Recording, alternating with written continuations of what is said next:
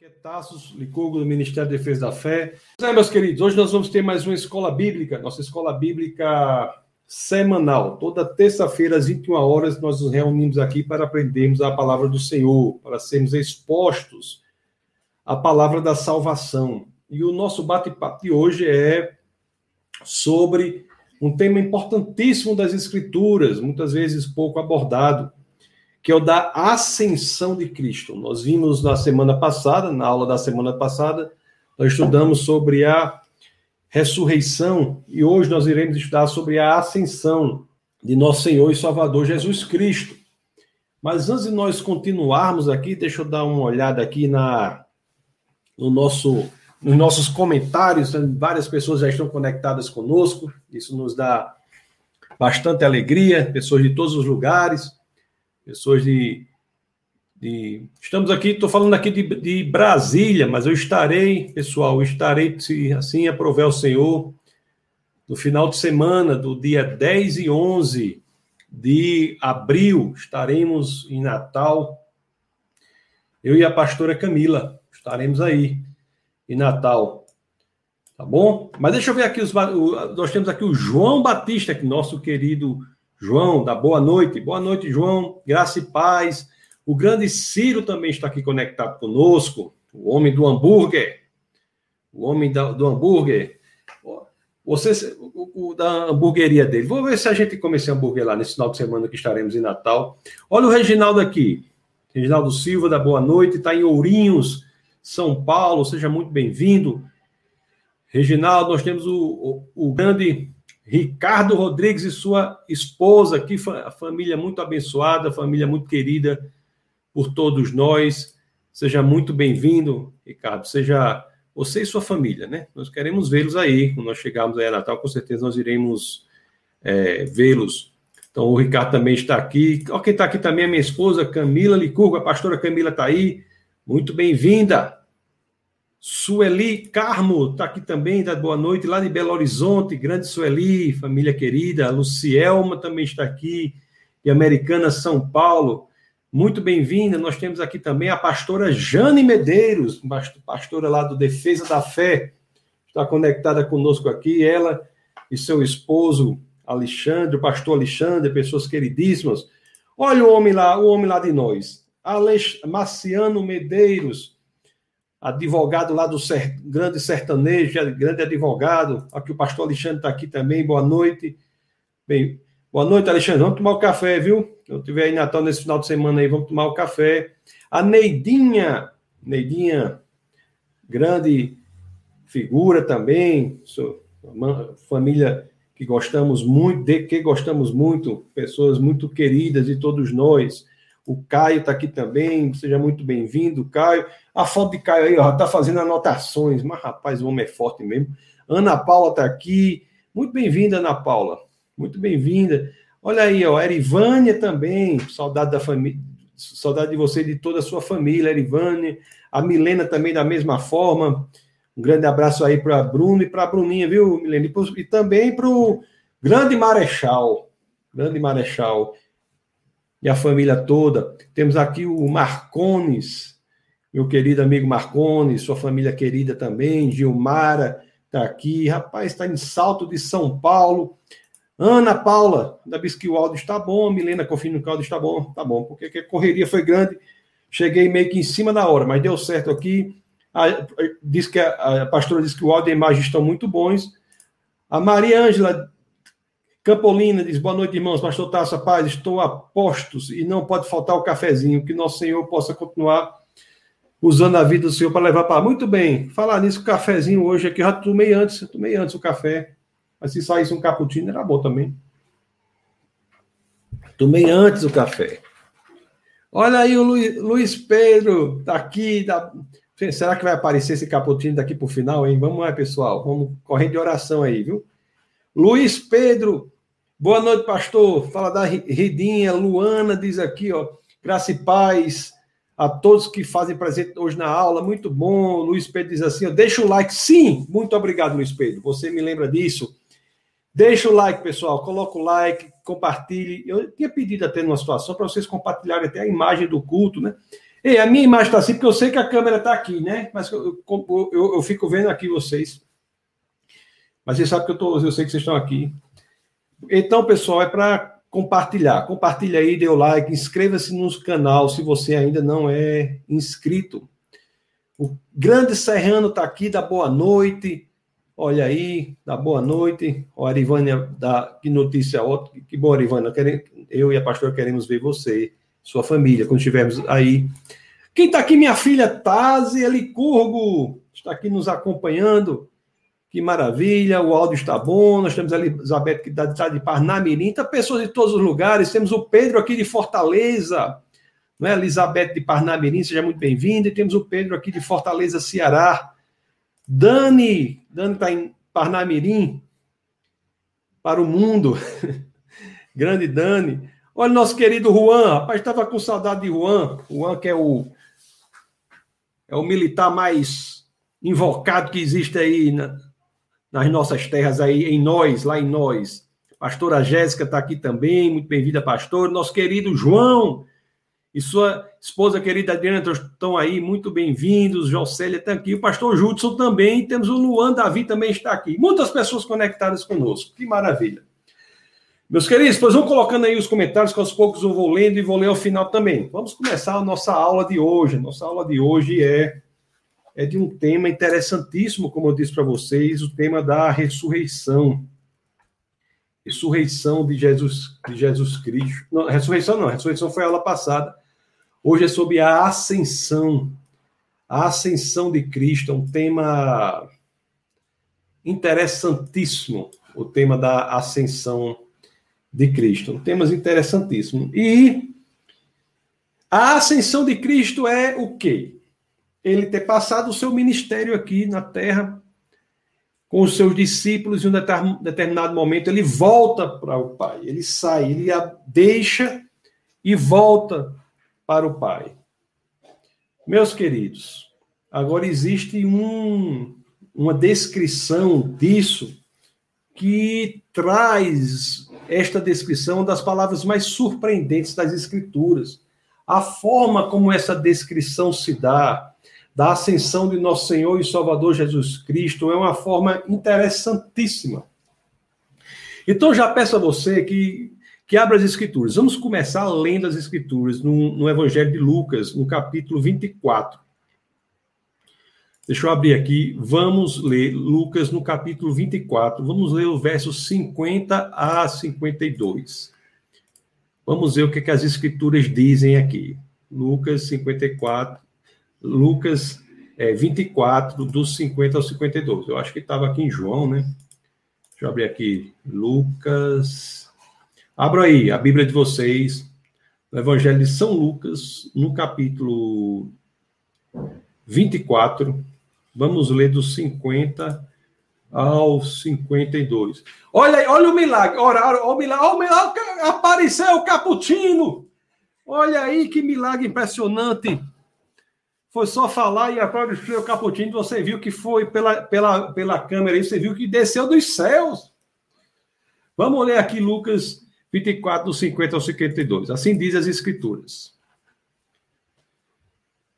Tendo-os é sobre a ascensão, né? Você está vendo aqui, a ascensão.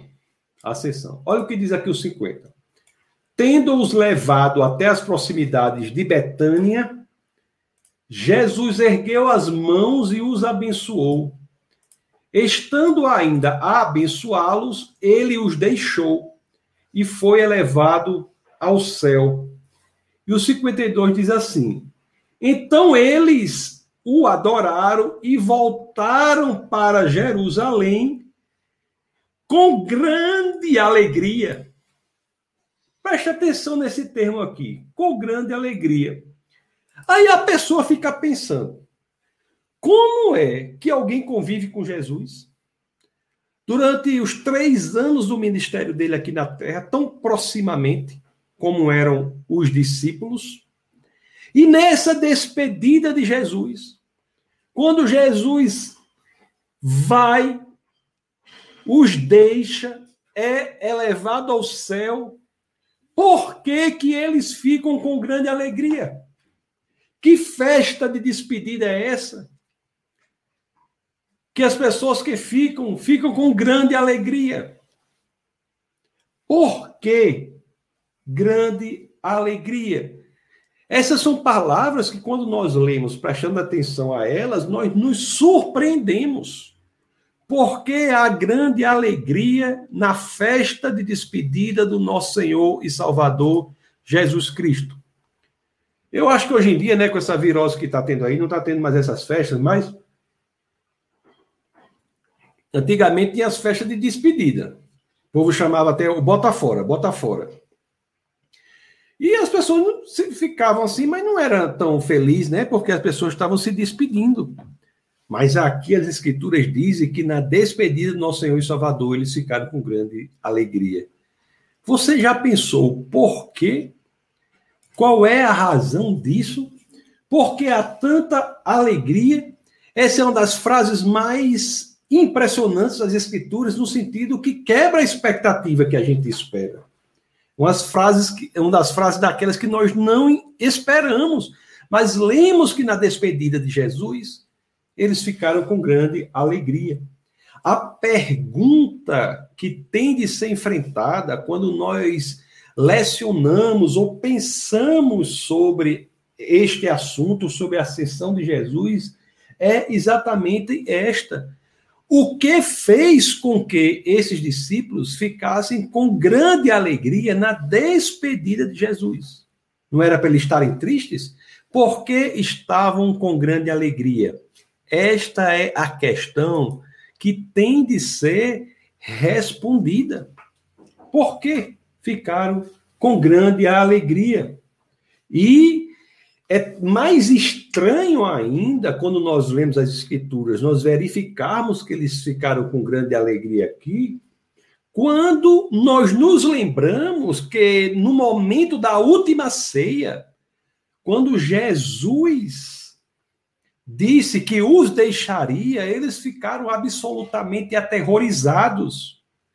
O que ocorreu no entendimento deles entre aquela mensagem de Jesus na última ceia, que dizia que, eles, que, que ele os deixaria, que fez essa mensagem com que eles ficassem absolutamente aterrorizados, o que mudou para agora, no momento da despedida em si, eles, ao votarem, estaram, estarem com grande alegria. O que mudou? O que mudou? O que aconteceu? O que houve ali nessa, nesse tempo, nesse interstício entre um momento e outro para que mudasse a atitude dele. O que foi que eles entenderam ali? Que a ida de Jesus foi para ele notícia que os dava alegria e não tristeza. Por quê? Vamos ler aqui o livro de Atos. Vamos ler o livro de Atos. Abra aí no livro de Atos. Olha, primeira coisa que eu vou dizer para vocês, eu acho que vocês já sabem. Presta atenção.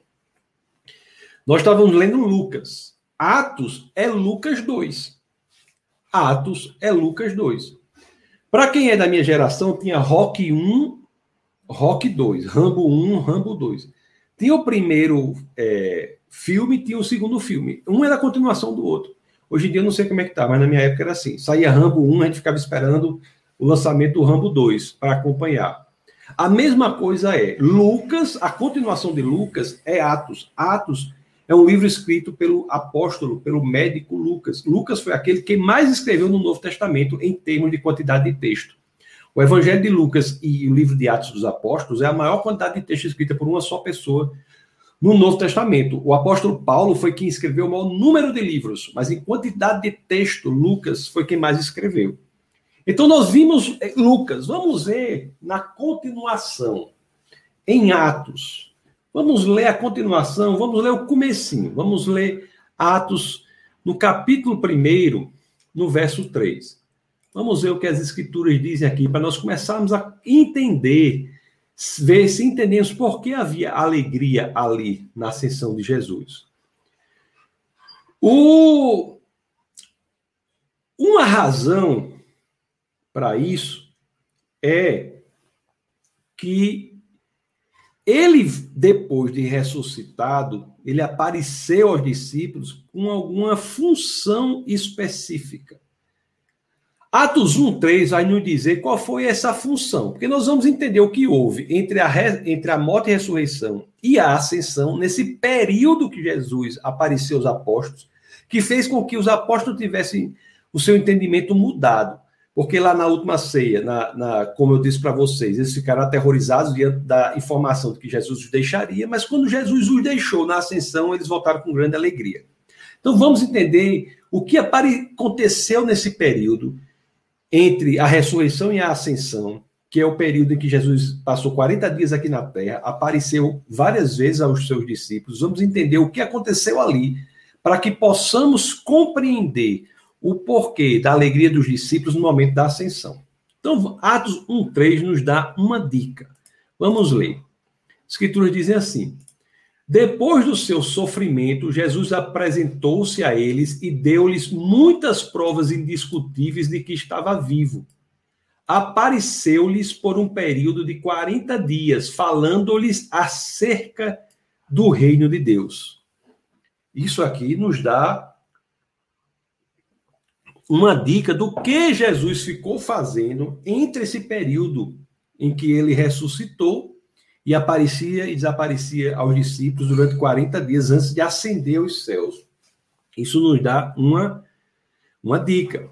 A primeira que nós vemos aqui é o seguinte: a de dar provas indiscutíveis de que estava vivo.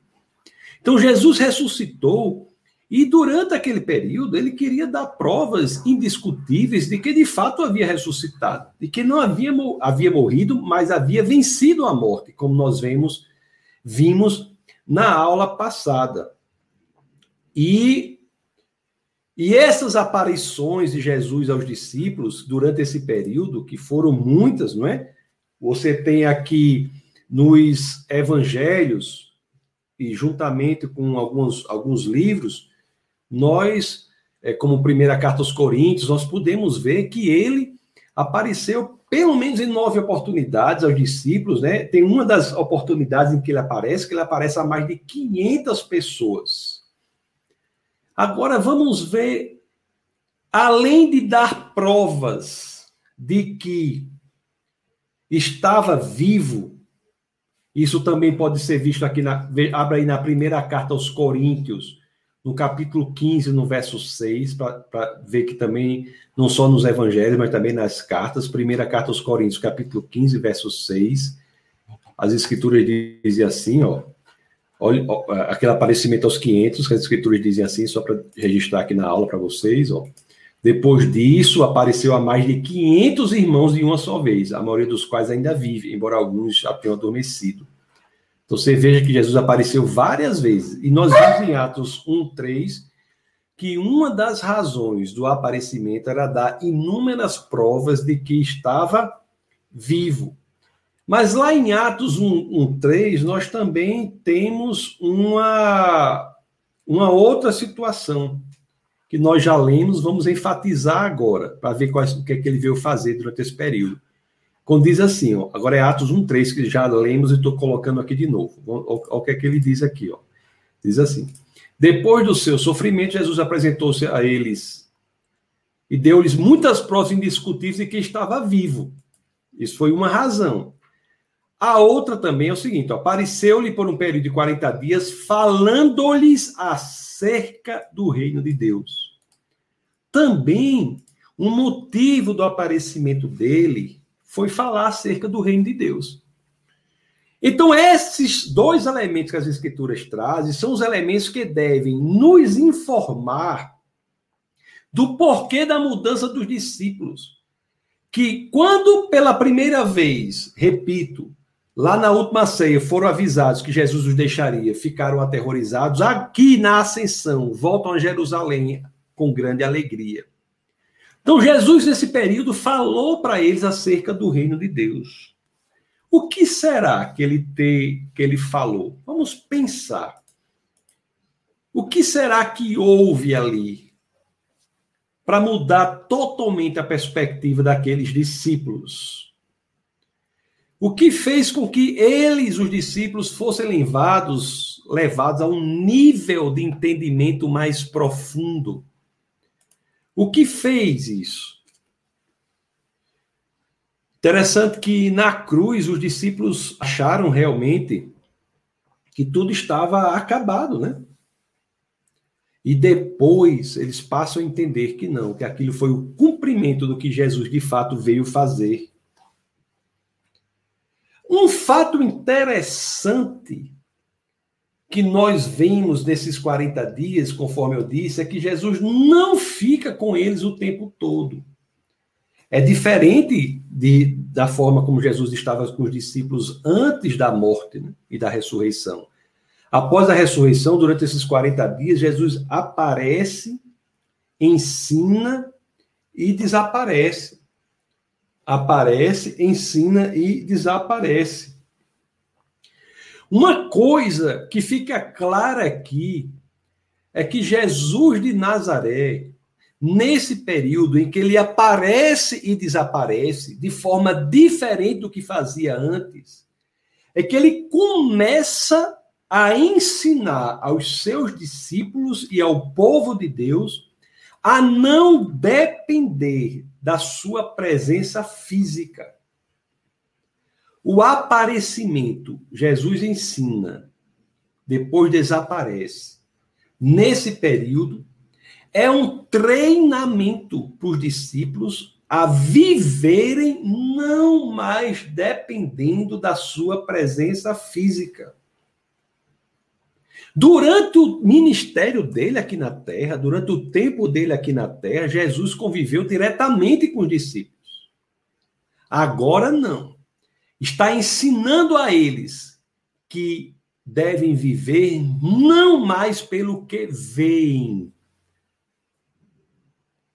Olhe que coisa profunda. Aquele Jesus com quem eles conviviam, a quem eles faziam questões, com quem eles argumentavam, de quem eles viam milagres impressionantes e inenarráveis indizíveis em sua grandiosidade. Esse Jesus que havia mostrado sinais visíveis da sua grandiosidade, agora, após a morte e a ressurreição, durante os 40 dias que estava na terra, antes da ascensão, passava a ensinar os discípulos a viverem sem a dependência do que veem. Eles passavam a aprender aquilo que temos de aprender quando nós entregamos a nossa vida ao Senhor. Vocês já entenderam o que está na segunda carta aos Coríntios, no capítulo 5, no verso 7, está lembrado? Segunda carta aos Coríntios, no capítulo 5, no verso 7, o que que as escrituras nos dizem? As escrituras nos dizem: porque Vivemos por fé e não pelo que vemos. Vivemos por fé e não pelo que vemos. Os discípulos estavam começando ali a aprenderem a viver por fé e não pelo que viam. Até então, até a morte de Jesus, os discípulos viviam pelo que viam na convivência dele, repito, no ensinamento face a face, nos milagres que ele fazia, etc, etc. Mas Jesus ensinava sobre o reino de Deus, que tinha outra lógica. Agora, viver pela fé e não pelo que se vê. Era o treinamento que Jesus dava aos seus discípulos. É assim que o reino funciona. É assim, discípulos, que o reino de Deus funcionará. E Jesus diz: Eu vou dar um treinamento para vocês de 40 dias. E para que vocês aprendam a viver por fé e não pelo que vem, para que vocês não dependam da presença física, visual de Jesus de Nazaré, ele passa a treiná-los a viver por fé e não pelo que vem. É interessante que depois desses 40 dias aqui, em que Jesus de Nazaré aparece aos discípulos, né? Eu já disse que a primeira carta aos Coríntios, juntamente com os evangelhos, nos dão a percepção de que há pelo menos nove aparições de Jesus, uma das quais há mais de 500 pessoas, 500 irmãos. Então, durante, depois desses 40 dias, nesse treinamento, Jesus os leva para fora de Jerusalém, lá para o Monte das Oliveiras. Jesus os leva para lá. E é interessante que no Monte das Oliveiras eles conseguem olhar para Jerusalém. Conseguem olhar para Jerusalém. E ali, meus queridos, eles conseguem ver em Jerusalém a cidade. Ele veja que Jesus os leva para fora de Jerusalém, para o Monte das Oliveiras, de onde se vê Jerusalém. E é interessante que para antes de ascender, ele leva os discípulos para ali para olhar para a cidade na qual ele entrou pela última vez para morrer. E agora ele sai para ascender. Ele deixa a morte para trás. Tudo o que ele havia de, de fazer, ele fez. Vamos ler Atos, no capítulo 1, o, no verso 9. Vamos ver o que, é que as escrituras nos dizem aqui. Atos 1, 9, as escrituras dizem assim. Por isso temos o propósito de lhe agradar, quer estejamos no corpo, quer o deixemos. Quer o por isso temos o propósito de lhe agradar, quer estejamos no corpo, quer o deixemos. Você veja a resposta. É muito incrível o que ocorre ali, meus queridos. Porque você preste atenção outro elemento da ascensão. Durante o aparecimento de Jesus nos 40 dias, ele aparece e desaparece. Aqui não. Aqui na ascensão, os discípulos vão ver Jesus indo embora. Ele dá evidências. Ele dá um treinamento completo. E ele vai fisicamente, ele é levado fisicamente à presença do Pai.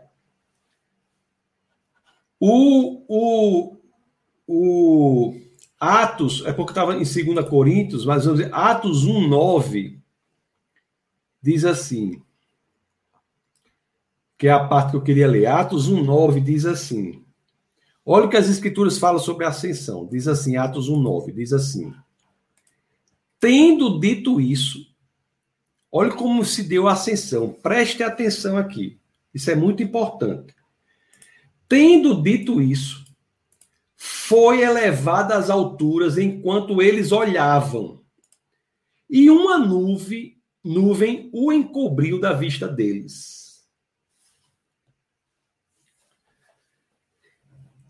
Tendo dito isso, não é? Que foi que ele disse? Vamos ler os oito aqui. Mas receberão poder quando o Espírito Santo descer sobre vocês, serão minhas testemunhas em Jerusalém, toda a Judéia, Samaria, até os confins da terra. Tendo dito isso, foi elevado às alturas enquanto eles olhavam, e uma nuvem o encobriu da vista deles. Pense bem sobre esse verso. Pense bem sobre esse verso. O primeiro ponto que nós vamos pensar aqui é o que diz respeito à nuvem. A nuvem. O que foi que aconteceu ali na ascensão? Jesus foi elevado às alturas enquanto os discípulos olhavam, e uma nuvem encobriu Jesus da vista dos discípulos. O que isso quer dizer? O que é a nuvem nas Escrituras? O que representa a nuvem no Antigo Testamento? Quando Deus quer se fazer visível no Antigo Testamento, foram muitas e muitas situações em que ele aparece como nuvem. Inúmeras situações. Nós já vimos aqui que lá no deserto havia o pilar né, de fogo e a nuvem representando Deus. Quando eles viam a nuvem, eles sabiam que Deus estava com eles. Uma passagem belíssima quando Salomão ele constrói o templo. Deus vai e dá uma visão de sua presença. A nuvem toma conta do templo, enche o templo que é construído por Salomão. E Salomão explica ao povo o significado disso, falando que a presença de Deus está ali. Nós vimos algumas aulas atrás a transfiguração. E na transfiguração, as Escrituras nos dizem que os discípulos viram a glória de Deus e a nuvem desceu da montanha, sobre a montanha. A nuvem é uma representação de Deus. Tanto é assim que, quando deparados com a nuvem, a presença de Deus, as Escrituras nos dizem que eles caíram com a face no chão diante da presença do Deus Todo-Poderoso. Aqui na ascensão não é diferente. Quando Jesus é elevado aos céus, e aqui as escrituras dizem, tendo dito isso, foi elevado às alturas, quando eles olhavam, uma nuvem o encobriu da vista deles. Uma nuvem. Jesus de Nazaré, na sua ascensão, ele é recebido na nuvem. Ele é recebido pelo pró pela própria representação do Pai.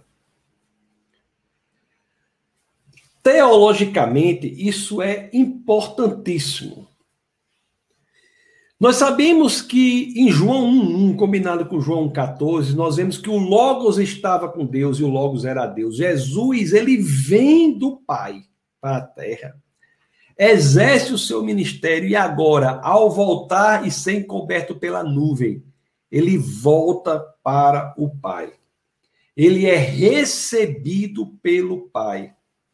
Deus que representa-se aqui como uma nuvem envolve o Cristo em sua ascensão, recebendo-o de volta do lugar de onde ele saiu.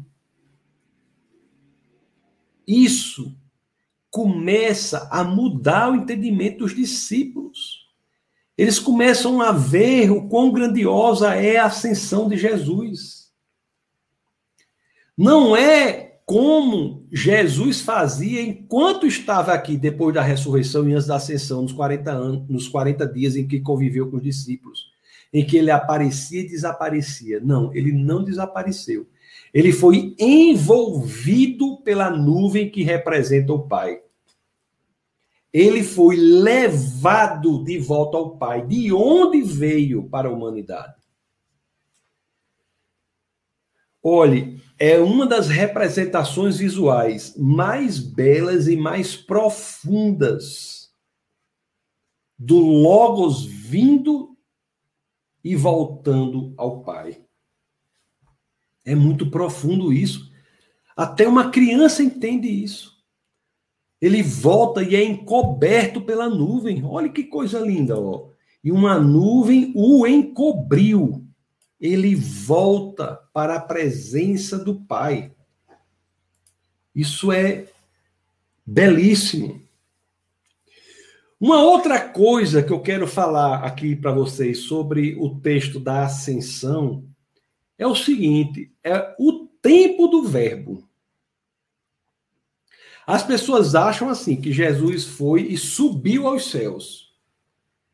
Ele não subiu propriamente. Ele é, ele foi elevado às alturas. Não foi ele, por ele mesmo, que subiu, mas ele sofreu a ação.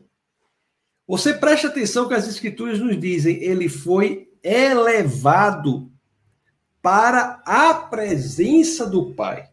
Não é que ele subiu, ele foi elevado por Deus para a presença do Pai. O mesmo Deus que o ressuscitou, o elevou à sua presença. É o Pai numa ação de trazê-lo de volta à própria presença.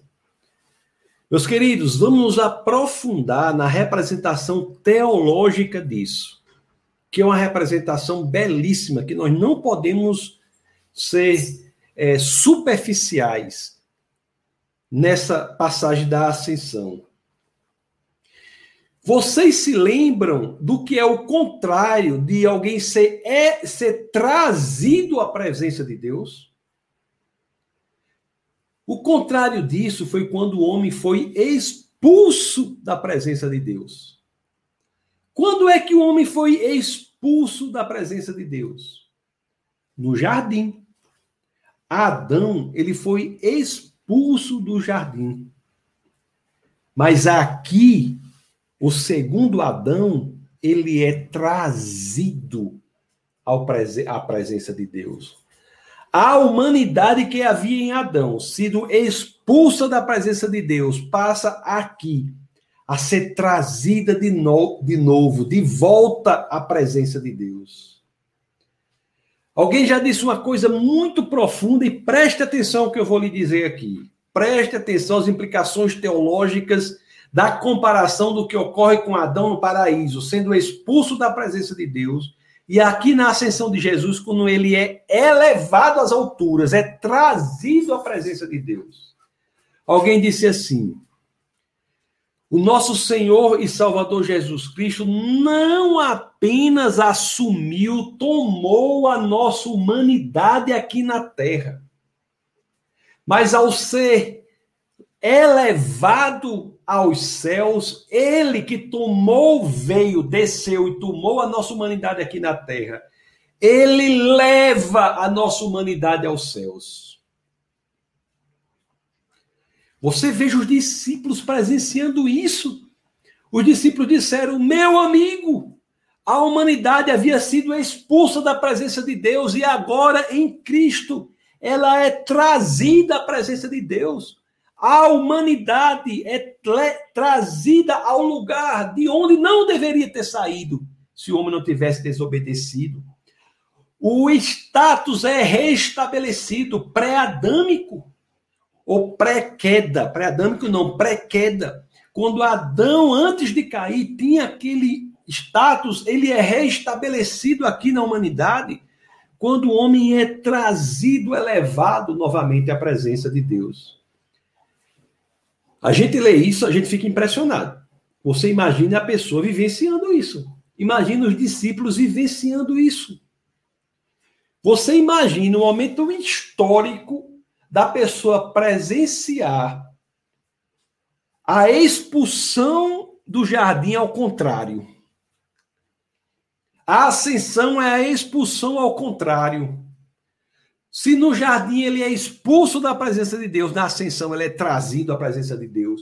Se no jardim a humanidade é expulsa da presença de Deus, no jardim a humanidade é trazida à presença de Deus.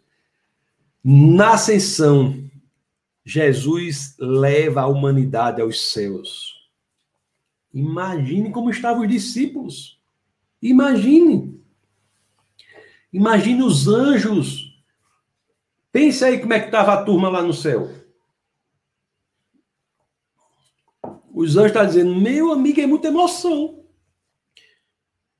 Não tem monotonia aqui no céu, não, os anjos estão dizendo. A cada cor que a gente vê, os anjos estão dizendo, olha aí, Gabriel, olha aí. Um falando com o outro assim, né? Tem esses nomes assim, né? Olha aí, o que é está acontecendo aí? Aqui não tem monotonia, não. O reino de Deus não tem nada de monotonia. Olha as coisas que acontecem. Os anjos batiam no outro assim e diziam: Olha aí, ó, Adão foi a humanidade foi expulsa do paraíso por Adão. E agora tá aí. Pela primeira vez, a humanidade volta a andar diante da presença de Deus. Outra coisa interessante que fez com que os discípulos ficassem bastante impressionados foi o seguinte: o que foi que ocorreu como decorrência da expulsão da humanidade em Adão do paraíso? Quando Adão foi expulso do paraíso, quando a humanidade foi expulsa da presença de Deus, o que foi que ocorreu? Vocês estão lembrados que foi que ocorreu? Ora, o que ocorreu foi que todos os descendentes de Adão foram alienados da presença de Deus. Essa foi a consequência para a humanidade do erro de Adão, do erro adâmico. E agora os anjos estavam vendo o contrário. A humanidade em Cristo é trazida de volta à presença de Deus e, como consequência, aqueles que está, estavam e estarão em Cristo também serão bem-vindos na presença de Deus. É o contrário do paraíso, ou do, do, do, do jardim. É o contrário do Éden. A ascensão é o Éden de cabeça para baixo. Se a expulsão do Éden faz a humanidade e os filhos de Adão serem alienados de Deus, a ascensão de Cristo, como elemento visual profundo, faz com que a humanidade volte à presença de Deus e todos os filhos de Deus também usufruam dessa mesma presença. Os discípulos vivenciando aquilo, é claro que passamos a entender agora o porquê que havia tanta alegria neles. Por que, que havia tanta alegria naquela festa de despedida de Jesus? Os discípulos tiveram cada vez mais a convicção que, de fato, era ali mesmo que Jesus deveria estar. Não havia lugar melhor para Jesus estar que não fosse na presença de Deus, como que não fosse o de representar a humanidade na presença de Deus. É isso, meus queridos, não é incrível isso?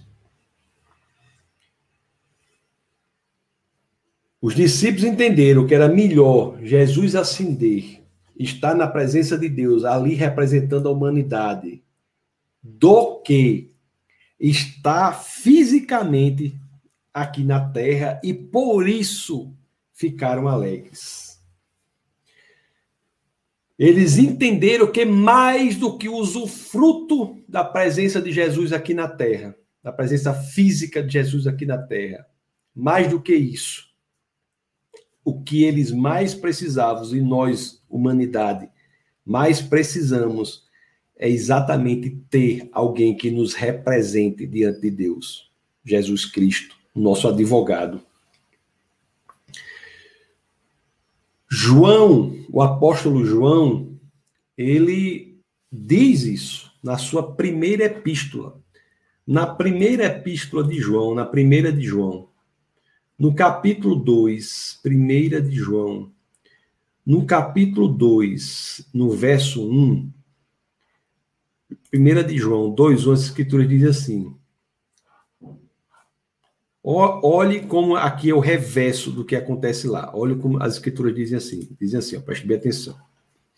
Meus filhinhos, escrevo-lhes estas coisas para que vocês não pequem. Se, porém, alguém pecar, temos um intercessor junto ao Pai, Jesus Cristo justo. Ora, por que nós temos um intercessor junto ao Pai, Jesus Cristo o justo? O justo. Por quê? Porque ele ascendeu aos céus. Ele foi levado aos céus. Pelo fato dele ter sido levado aos céus, é que nós temos, conforme o apóstolo João fala em sua primeira epístola, no capítulo 2, logo no verso 1, temos um intercessor junto ao Pai. Aí os discípulos, vendo isso, começaram a entender: o plano é perfeito. O plano é perfeito.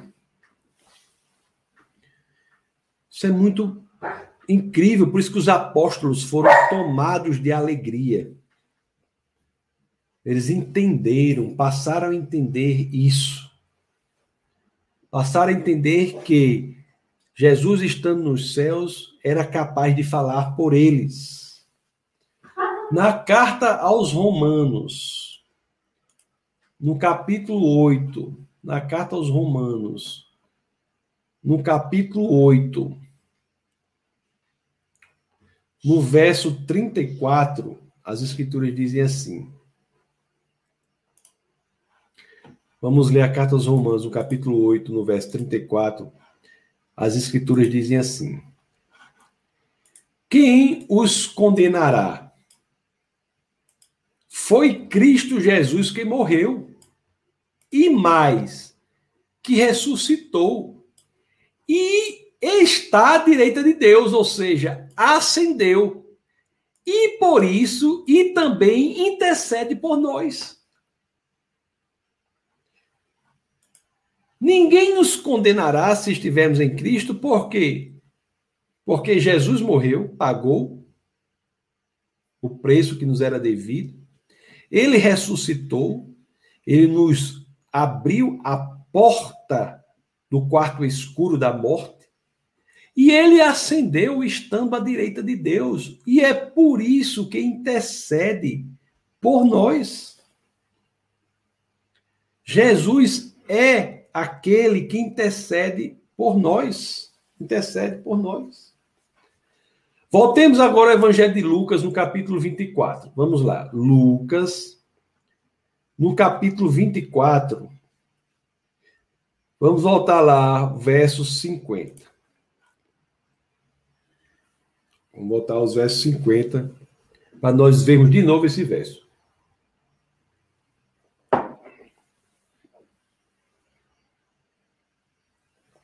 Olha o que nos diz as, as Escrituras. Eu vou ler, eu li isso aqui e foquei na forma como os discípulos é, ficaram depois de, com grande alegria. A gente falou sobre isso, não foi no começo? Beleza. Agora eu quero focar em outra coisa, na, não na forma como os discípulos ficaram, mas vamos pensar na maneira como Jesus estava, qual foi Quais, quais foram os últimos momentos de Jesus na convivência física com os discípulos aqui na Terra? O que, que a humanidade guardou na memória dessa convivência com os discípulos? O que, é, o que os discípulos guardaram na memória da convivência física com Jesus? Vamos ler novamente para focar nisso. Vamos ler aqui, vamos ver.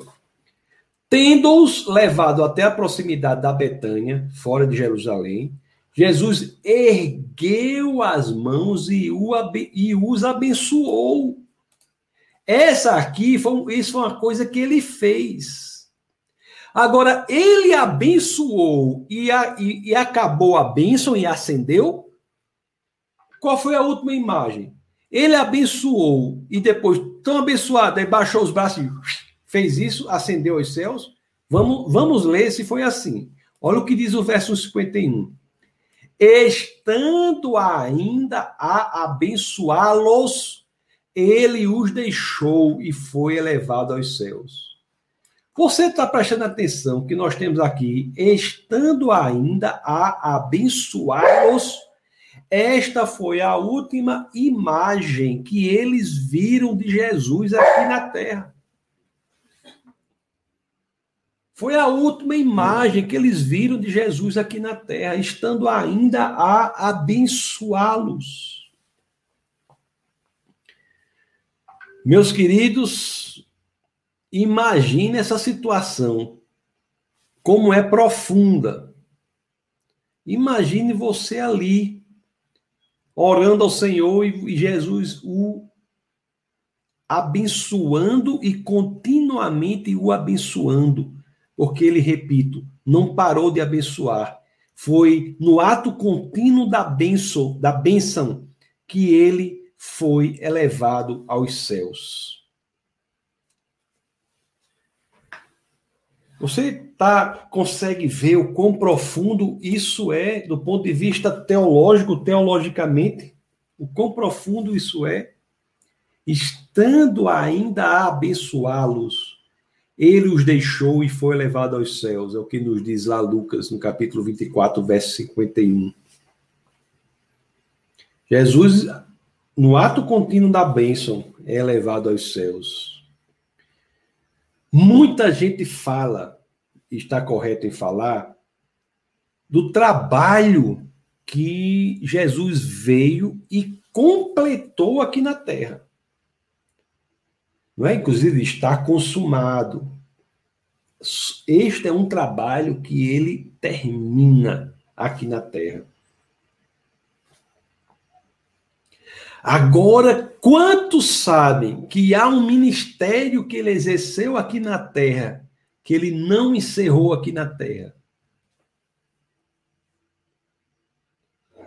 Há um ministério que ele exerceu aqui na terra, que ele não encerrou aqui na terra.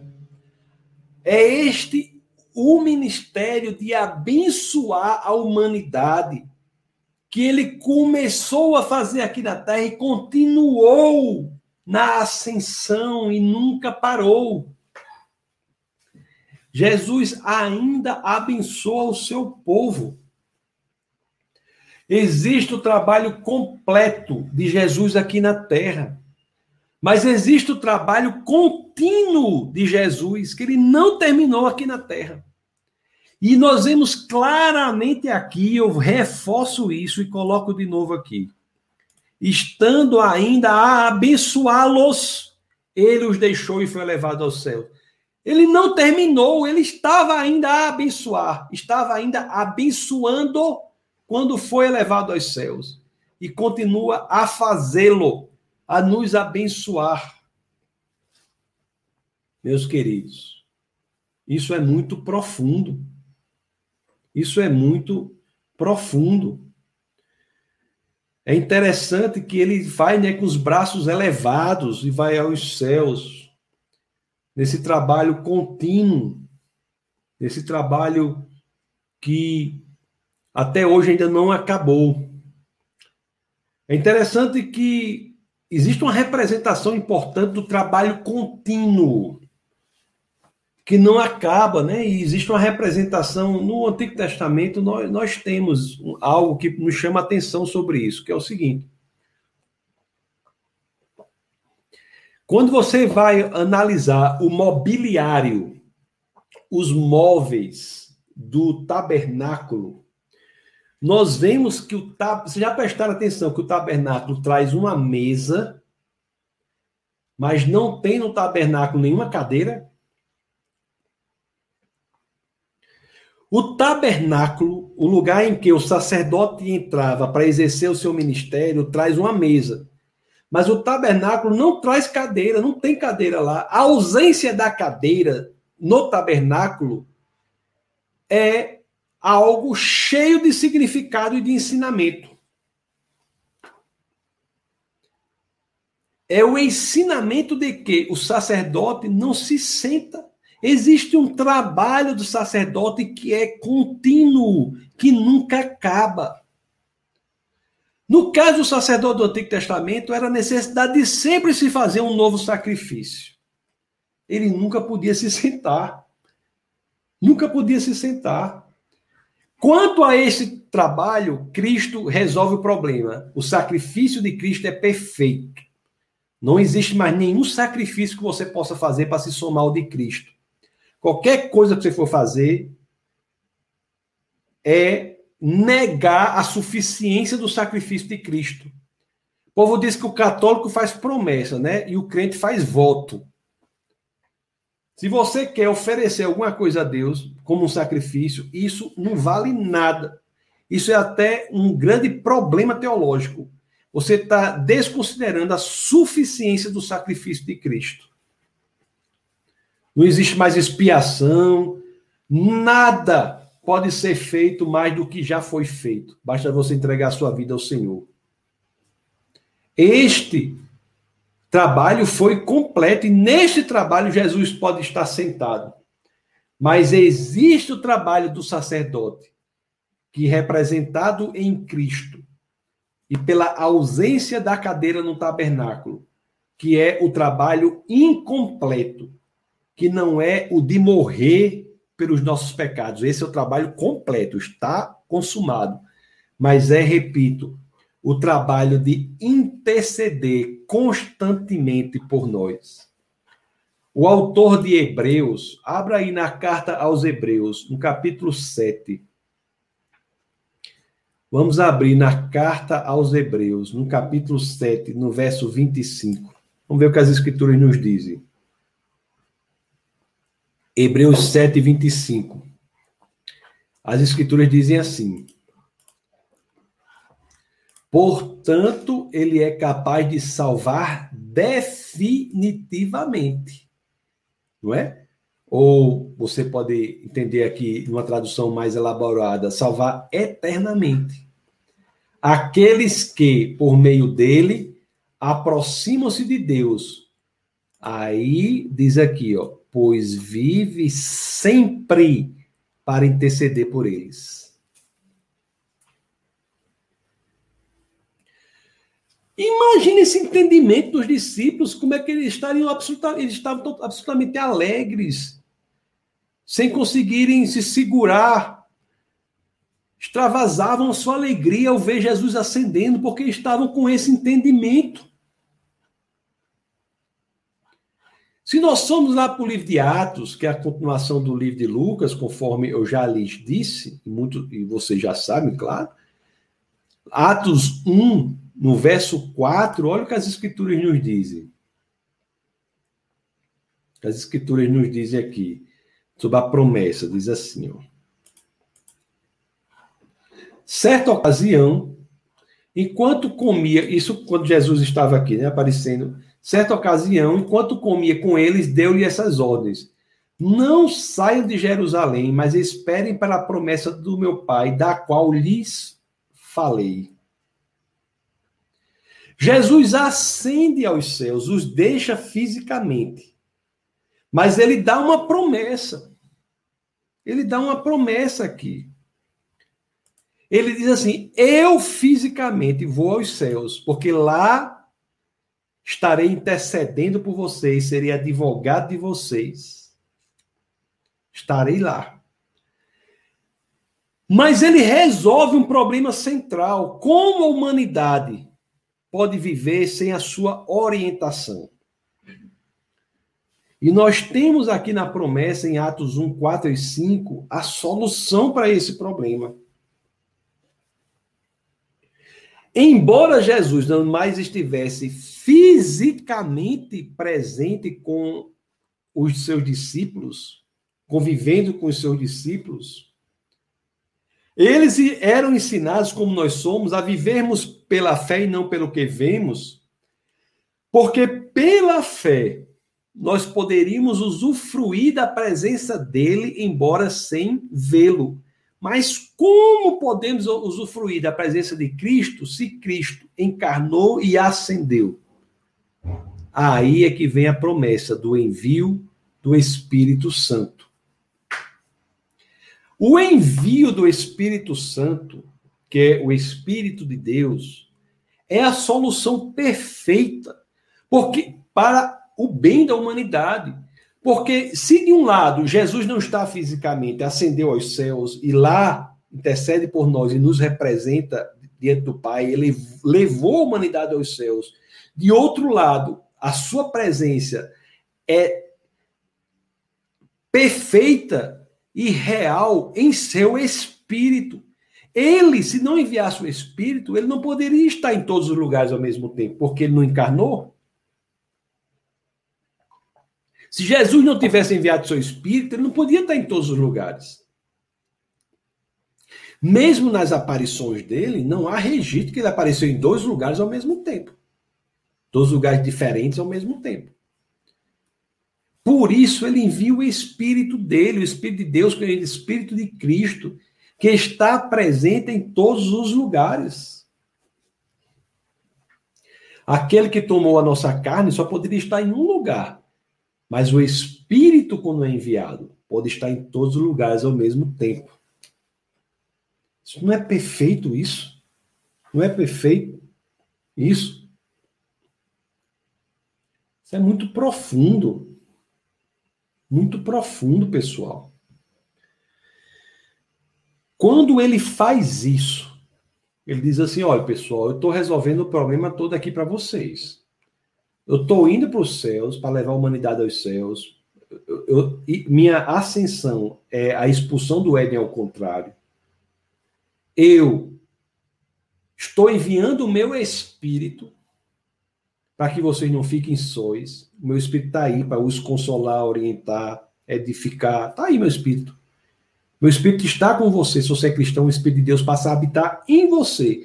Uma experiência mais profunda do que propriamente do que propriamente os próprios o, propriamente os discípulos tinham. Porque os espíritos conviviam fisicamente com Cristo e nós temos o espírito dele dentro de nós. Aí diz: Eu estou fazendo tudo. Agora eu vou passar aí o, o negócio para vocês. Agora não é possível. Isso aí vai servir para alguma coisa. Aí está Atos 1,8. Olha o que as escrituras dizem. Eles dizem: Mas receberão o poder quando o Espírito Santo descer sobre vocês. E serão minhas testemunhas em Jerusalém, em toda a Judéia e Samaria e até os confins da terra. Se a promessa que ele faz, a promessa que ele faz. Ele nos dá o Espírito e o, e o poder do Espírito, em Atos 1, né, que, que nós, nós vamos ver o Pentecostes, o poder do Espírito é para um fim específico, não só para nos aconselhar, edificar, não só para ser o nosso professor, mas também para um fim específico de continuarmos aqui na terra sendo suas testemunhas. Em que lugar, pessoal? Em todos os confins da terra, em Jerusalém, em toda a Judéia e Samaria e até os confins da terra. Até os confins da terra envolve aí minha região aí da Catingueira, envolve Brasília, envolve Nova York, envolve a África, a Ásia, a Oceania, os confins da terra. Temos de ser testemunhas onde estivermos de Cristo, porque ele fez tudo isso por nós. Porque ele está conosco. No Evangelho lá de Mateus, no capítulo 28, Mateus 28, do verso 19 ao 20, as escrituras dizem assim: o famoso id. Portanto, vão e façam discípulos de todas as, as nações, batizando-os em nome do Pai, do Filho e do Espírito Santo, ensinando-os a obedecer a tudo o que lhes ordenei. Porque, olha o que ele diz aqui, ó, e eu estarei sempre com vocês até o fim dos tempos. O Espírito dele está sempre conosco. Para quê? para que nós possamos ir adiante para falar e testemunhar de Cristo, muitas vezes pelas nossas ações, mas também por nossas palavras. Não podemos nos acovardar diante das dificuldades. Tem pandemia? Tem pandemia. E isso serve para quê? para nos encorajar a falar da palavra do Senhor, falar de Cristo.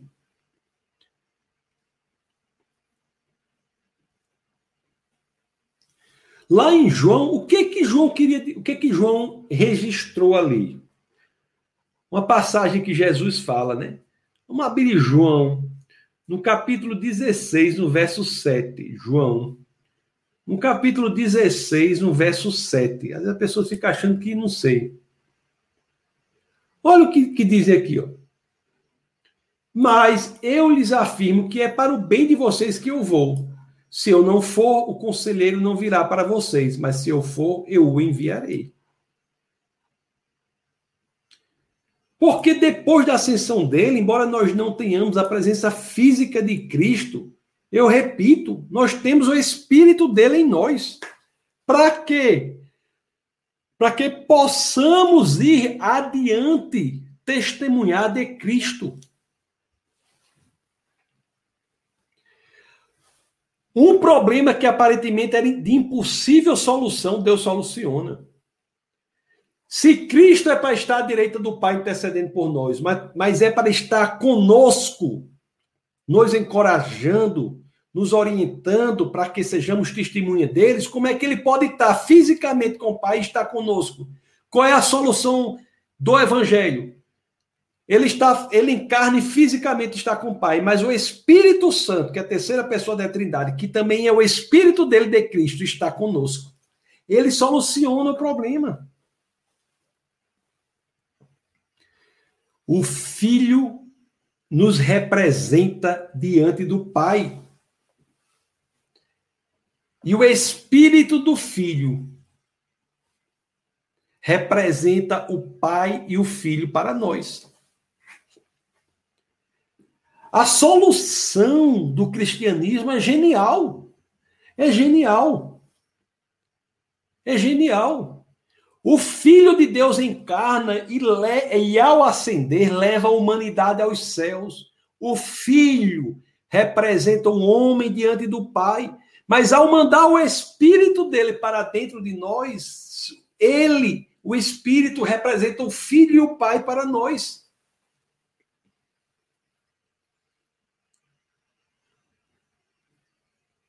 Meus amados, Atos capítulo 1, verso 11, as escrituras dizem assim. Atos, capítulo 1, verso 11. As escrituras dizem assim, preste bem atenção. Diz assim.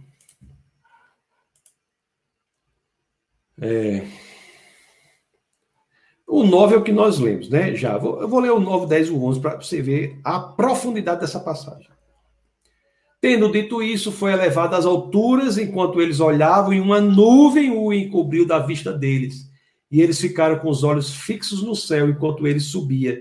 De repente surgiram diante dele dois homens vestidos de branco, que lhe disseram: Galileus, por que vocês estão olhando para o céu? Este mesmo Jesus que dentre vocês foi levado aos céus voltará da mesma forma como viram subir. Olhe a promessa. Olhe a promessa. Ele nos garante uma coisa incrível. Ele diz que esse mesmo Jesus, fisicamente, que está ao lado do céu, voltará e nós ascenderemos e encontraremos com ele nos céus. A ascensão de Cristo Assim como a ressurreição nos garante a porta de saída da morte, e nós ressuscitaremos também fisicamente, como Cristo ressuscitou, a ascensão também nos dá, os, nos dá o modelo do arrebatamento. Nós seremos, nós ascenderemos à presença de Cristo, nós encontraremos com Cristo nas alturas. A ascensão é um modelo do arrebatamento da igreja.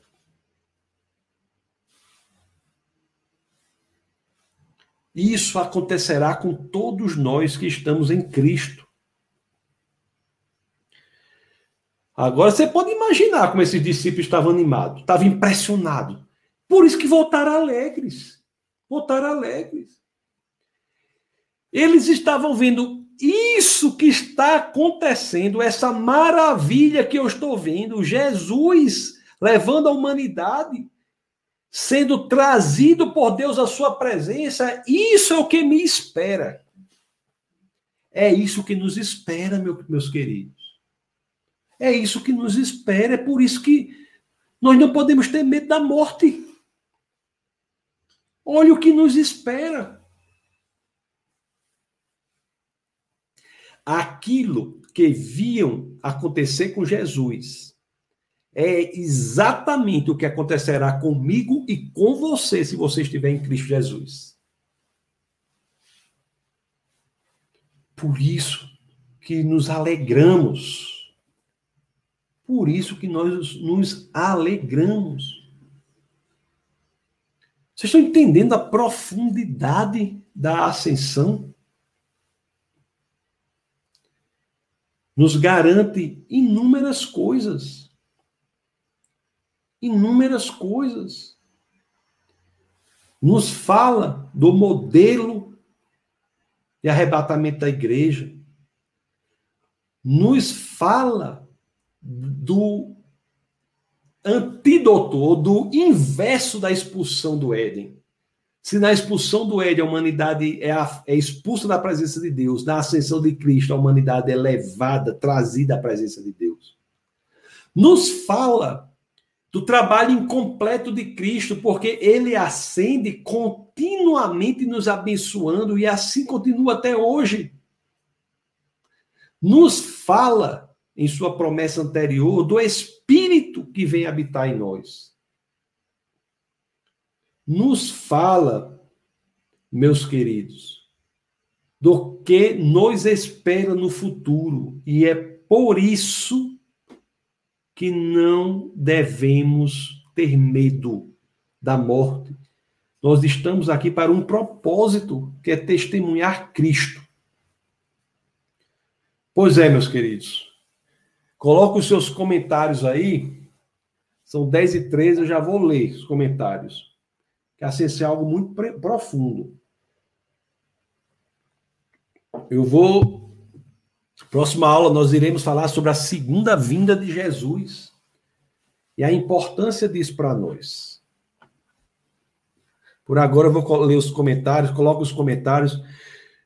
Se você não curtiu esse vídeo, não deixou o like ou, ou, ou, ou, é, ou compartilhou, compartilhe, inscreva-se no nosso canal, que é o defesadafé.tv, e também no Instagram, nosso Instagram aí, que está aí, Defesa da Fé e Tassos.licurgo.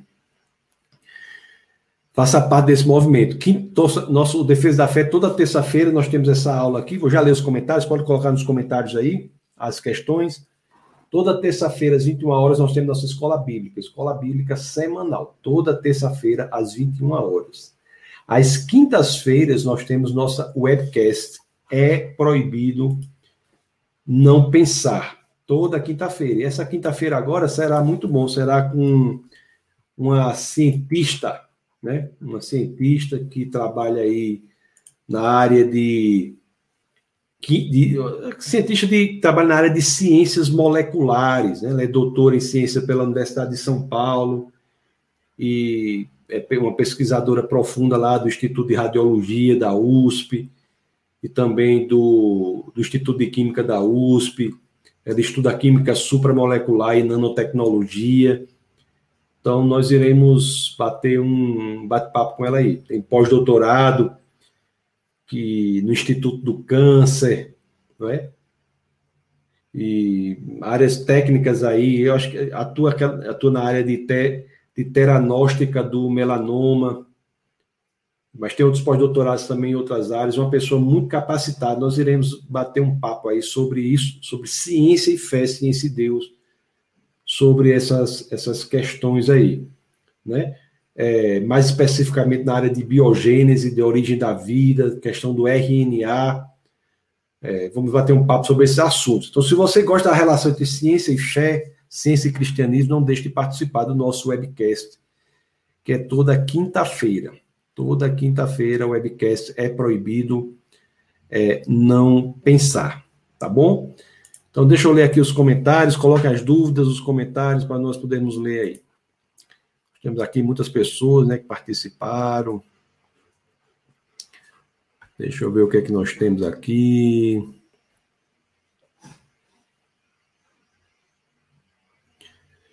É...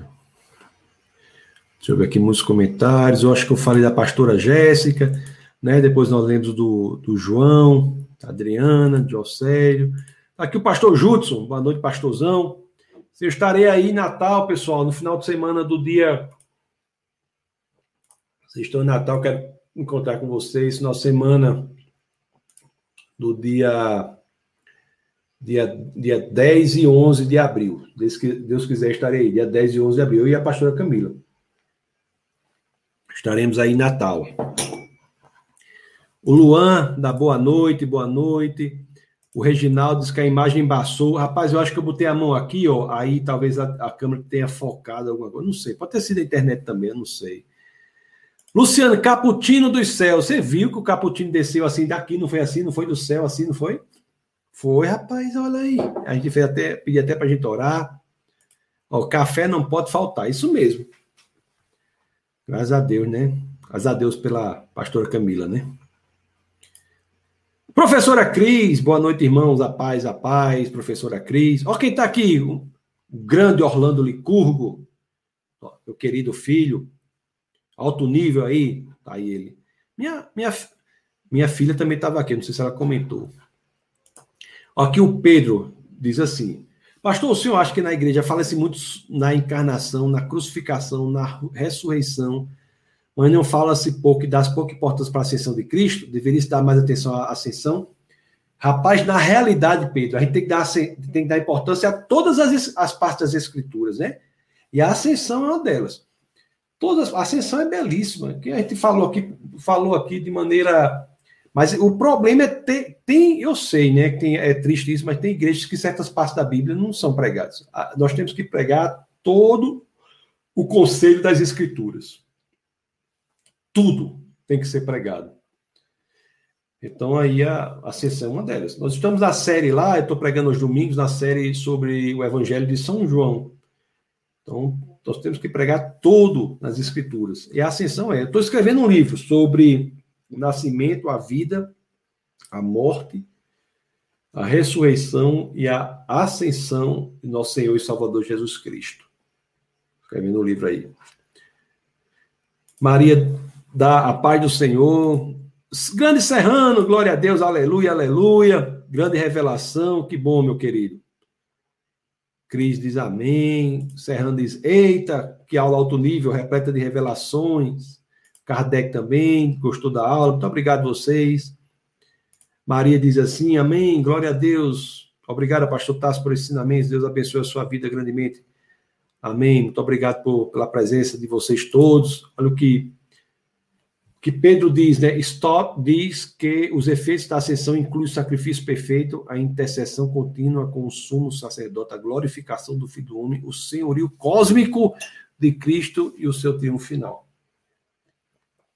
Que bom. Sueli diz assim: então é errado fazer votos? Bom, eu não faço voto, né? Voto, que é assim, o que, que você entende por voto, Sueli? Se você tem, se você acha que pode oferecer algo a, a Cristo ou a Deus, isso não é bíblico. O que Deus quer de nós é o quê?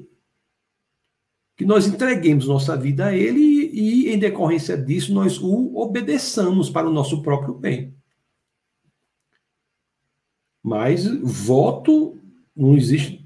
Deus, se você fizer isso, eu farei aquilo. Isso não é biblicamente defensável. Não é biblicamente defensável. Deus é perfeito. Agora, assim, né? Ter o som do coração da pessoa. Existem pessoas que não têm, estão começando na caminhada cristã, então, assim, eu não, não é para ficar julgando, dizendo que está errado, está não sei o que, que é pecado. Que é... Tem gente que as, as pessoas vivem nas suas revelações. Nas suas revelações. Mas eu não posso lhe dizer que este é um método, método bíblico de relacionamento com Deus, de fazer voto. Não é? O voto é a promessa do crente. A promessa é o voto do católico. Pronto. Só muda, não sei o que é que muda fora o nome. Não é? O Luciano diz assim: Eu espero que eu tenha respondido. Né? O que eu respondi foi o seguinte: não é bíblico, mas você não sai atacando o povo que faz voto, não. Porque às vezes é um momento da, da, da história no cristianismo da pessoa. O Luciano diz assim: Tá, nesse domingo perguntei para uma amiga muito querida se é possível enganar Deus. E se Deus engana alguém. Rapaz, Luciano, você faz umas perguntas invocadas, viu? Aí o 2 diz assim: e se existe alguém que seja seu próprio defensor perante Deus? Então faz sentido tirar a própria defesa, tirar de def...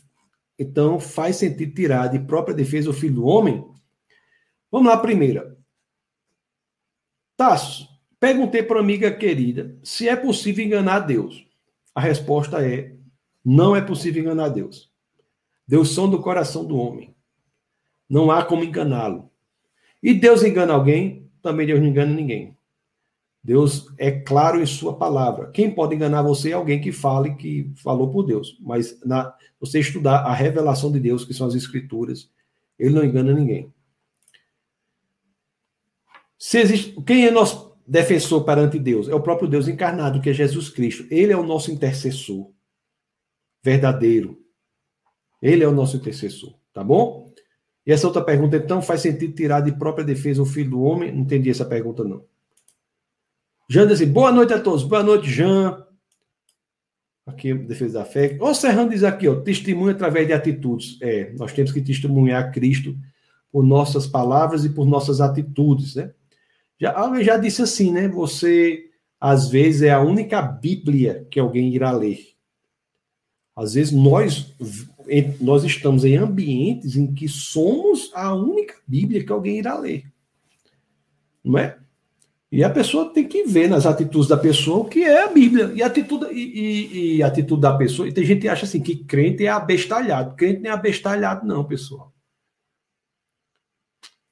Tem isso também, porque às vezes a pessoa vai. Eu vejo assim, muitos. Assim, até pastores, né? Tem uma situação muito depressiva, não sei o quê, porque tentam manter uma, um negócio, não sei o quê, não sei o quê. Nós somos quem somos. Nós somos quem somos. Deus, nós temos que refletir Cristo, melhorando quem somos. Então, assim, não é aquela, tem a ver com aquela pergunta anterior. Ninguém engana Deus. Então, entregue-se por completo da forma que você é ao Senhor e deixe que o Senhor o modifique de dentro para fora. É assim que você vai refletir o verdadeiro, verdadeiro Cristo. Não falseando alguém que você não é mas entregando seu coração para que você seja transformado de dentro para fora e se torne aquele que Deus quer que você seja. A Gilmara diz assim: Que aula maravilhosa, como tenho aprendido, sou muito grata, pastor. Deus abençoe. Que legal, Gilmara. É, é uma, um prazer, uma alegria para mim, né? Eu também sempre aprendo muito aqui com, com vocês. Aprendo muito com vocês também. É, Sim, deixa eu botar um negócio aqui da. Quem quiser fazer uma doação, como é que. Cadê? Tá aqui.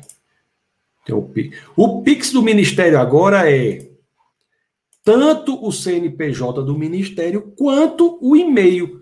O e-mail é pix@defesadafé.org. Olha aí que, olha só que pix invocado ficou isso aí, ó. pix@defesadafé.org.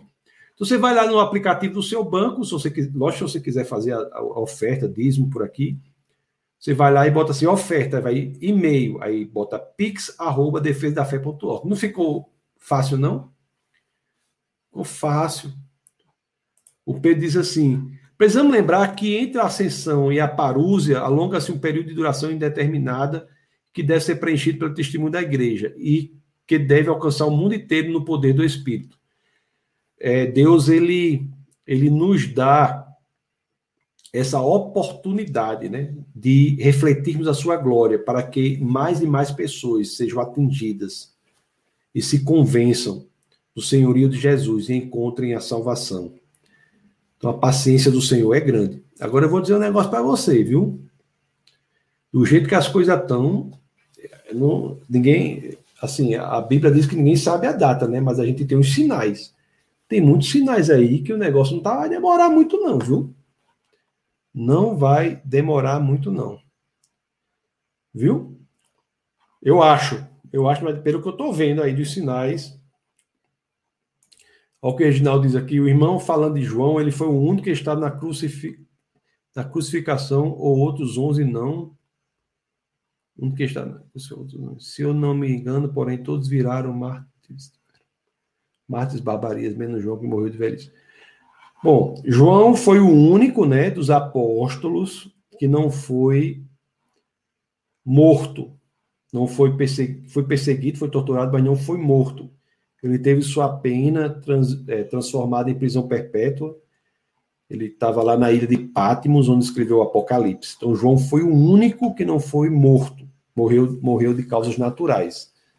Isso aí é verdade. Olha quem está aqui, Tazi Licurgo. Está aqui mortes terríveis, é verdade. Mas assim, sabe uma coisa que eu acho interessante, Reginaldo? As pessoas que morrem no Senhor podem ter mortes terríveis, mas elas sentem paz em meio às dificuldades. Elas sentem paz. Muito, olha, muitos carrascos.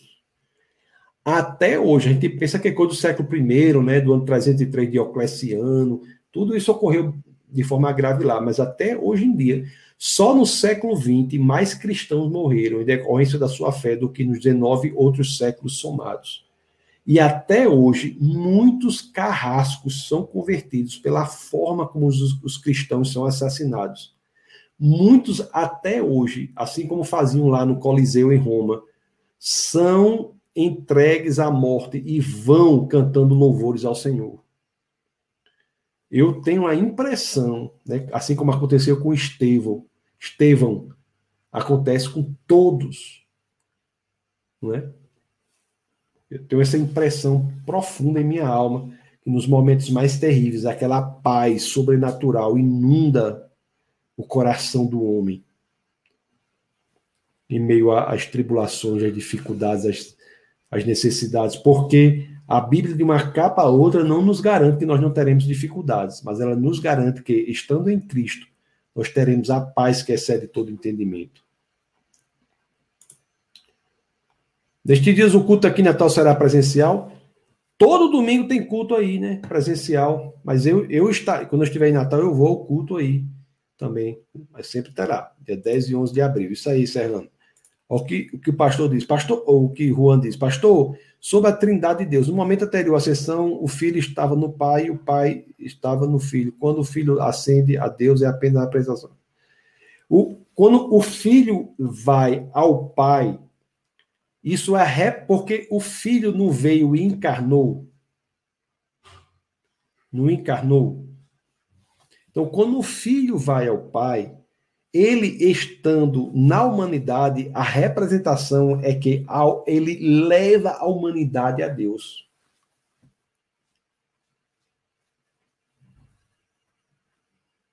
Leva a humanidade a Deus. Isso é belíssimo. Pastor, glória a Deus por sua disponibilidade de nos ajudar com essas aulas. É uma honra para mim, Cris. Serrano diz: faço as minhas suas palavras, Cristiane. Obrigado. O Pedro é um leitor do Stott, né? Então diz: Stott diz, e, com a, e sua opinião, Pedro? Qual é? Qual é a sua opinião dentro das Escrituras? muito pense, muito interessante, né? Que diz, ó, com a ascensão em Pentecostes foi inaugurada a era do Espírito.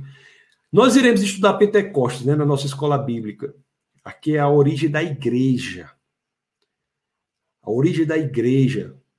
Interessante que a igreja se vê, né, diante de uma tarefa irrealizável na percepção dela, mas era plano de Deus. E o poder quando nós temos em Pente, no dia de Pentecostes faz com que aquela igreja se torne uma igreja de poder. Vai ser muito, muito legal o Pentecostes. Em Atos se vê muito o agir do Espírito impelindo a igreja para a missão. Exatamente. A igreja é impelida para a missão. Aliás, é o apóstolo Paulo, nós iremos ver, Saulo, que se torna um elemento central na missão transcultural. Na missão transcultural. Nós iremos ver isso tudinho, viu, na nossa escola bíblica aqui, tá bom? Mas mesmo assim fala-se pouco da terceira pessoa da Trindade, o Espírito. É verdade, interessante. Eu, eu, eu, diria, eu diria até o seguinte. Eu acho que fala-se muito o Espírito, mas estuda-se pouco ele, né?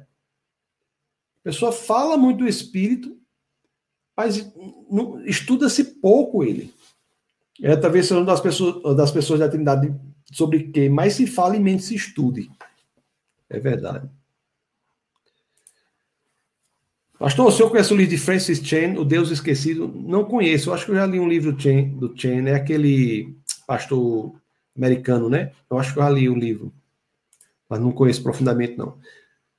Luciano tá rindo. Ha, ha, ha, ha. Deixa eu tomar até água aqui. Isso não foi uma risada, foi uma gargalhada. As perguntas eram retóricas, pois ele é a vida, luz, verdade. Logo, perante todas as esperanças, o Filho do Homem é o único e verdadeiro caminho. Luciano, nota 10.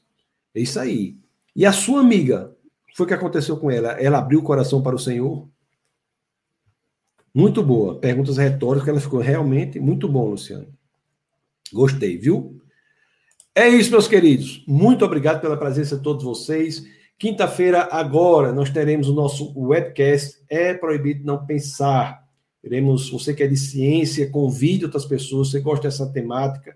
Né, existem outros, então vá lá na playlist do Defesa da Fé.tv, tem vários webcasts lá. Eu acho que bem, foram bem, eu nem sei quantos foram aí, mas tem um, bastante lá que você pode ver sobre várias temáticas. E quinta-feira agora, se Deus quiser, nós teremos um, um bate-papo muito interessante sobre essa questão da, biomolecular, do DNA, da biopoiesis, da origem da vida e a relação disso com Deus.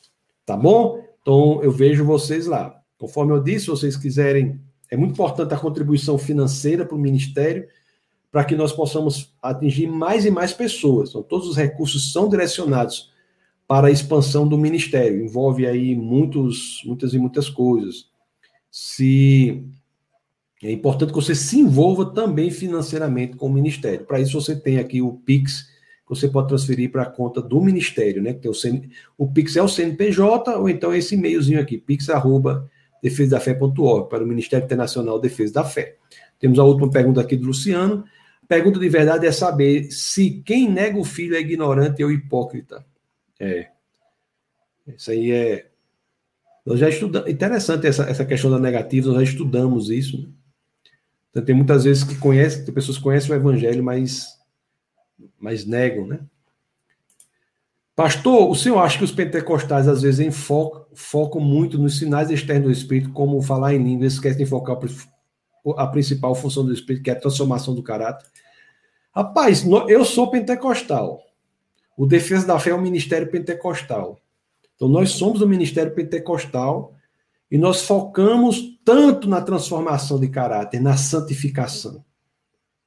Nós, né? nós somos pentecostais, canela de fogo, canela, canelinha de fogo. Mas o nosso foco é na santificação. Não é, igreja que o louvor possa ser direcionado a Deus e não ao homem. É igreja em que todas as escrituras possam ser ensinadas e pregadas e não uma parte delas apenas, ou haja parte das escrituras que não possam ser. E numa igreja, principalmente, em que se fale de santificação, isso que nós estamos precisando muito hoje. Que embora Deus o receba da forma que você está, você, ao se entregar ao Senhor, saiba que não continuará dessa forma. Então, isso é o que somos. O defesa da fé, ele é é, construído sobre dois pilares. Um pilar, Pedro, é o do crescimento em conhecimento da palavra de Deus. E o segundo pilar é do crescimento em intimidade com o Espírito de Deus. Intimidade com o Espírito de Deus. Nós entendemos que essa, esses dois pilares juntos tornam o cristão preparado para os desafios da contemporaneidade, para que possa esse cristão exercer aquilo para que foi chamado, que é refletir a glória de Deus, refletir Cristo nos lugares que precisam ouvir do Senhor. Todos precisamos ouvir do Senhor, mas nós que entregamos a vida a Ele, temos um chamado específico, que é refletir a glória de Deus nesses ambientes. Então é isso. É, você não tem nem como responder, porque nós somos pentecostais e, no nosso caso aqui, a gente foca no, na transformação de caráter, né? na transformação interna, no crescimento interior. Tá bom? O Ministério, Ministério da Defesa da Fé é um ministério pentecostal, Pedro. Meus queridos, então é isso. Muito obrigado. Vou terminar o dia aqui. Vou ver se, se sai outro cappuccino por aí, depois do, daqui. E vocês fiquem na paz do Senhor. Tá bom? Que Deus os abençoe grandemente.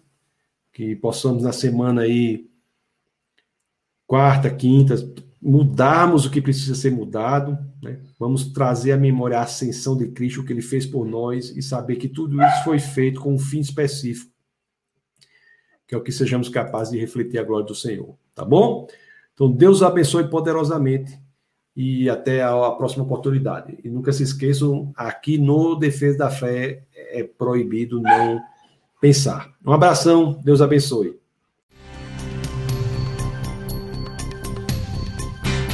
Essa foi uma produção do Ministério Internacional Defesa da Fé, um ministério comprometido em amar as pessoas, abraçar a verdade e glorificar a Deus. Para saber mais sobre o que fazemos, acesse defesadafé.org.